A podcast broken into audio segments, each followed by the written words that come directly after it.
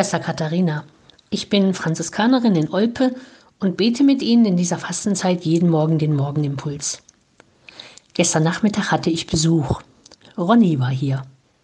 Er ist ein Mann mittleren Alters, der in einer Stadt im Hessischen lebt, in einer betreuten Sozialwohnung wohnt, einen Behindertenausweis hat und damit je nach Lust und Laune quer durchs Land fährt. Irgendwann hat er etwas über Olpe gelesen und machte sich auf den Weg, dieses Städtchen kennenzulernen. Und so ist er irgendwann bei uns gelandet und fragte nach Kaffee und Brot, aber eigentlich nach einem gemütlichen halben Stündchen Plauderei. Es ist für mich manchmal eine Herausforderung im wahrsten Sinn des Wortes.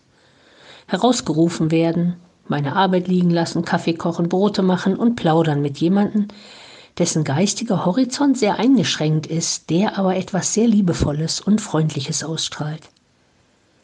Und dann, gestern Nachmittag, legt er mir eine Tafel Schokolade hin und sagt, ich habe Ihnen etwas mitgebracht.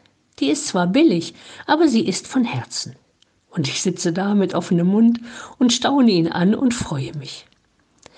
Und dann hat er mir eine Geschichte erzählt, die mich beeindruckt hat. Ein anderer Mann lebt in seiner Nähe auch in einer betreuten Sozialwohnung. Als der aber krank wird und das Alleinsein nicht mehr aushält, zieht er einfach zu Ronny.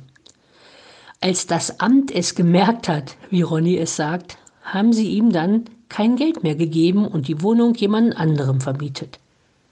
Und so bleibt er bei Ronny, bis er stirbt. Wovon habt ihr denn gelebt? habe ich ihn erstaunt gefragt. Von meiner Rente. Ich habe alles mit ihm geteilt, erzählt er lächelnd. Wenn ich dann in die heutige Lesung schaue, ist genau das beschrieben. Hört auf, vor meinen Augen Böses zu tun, lernt Gutes tun.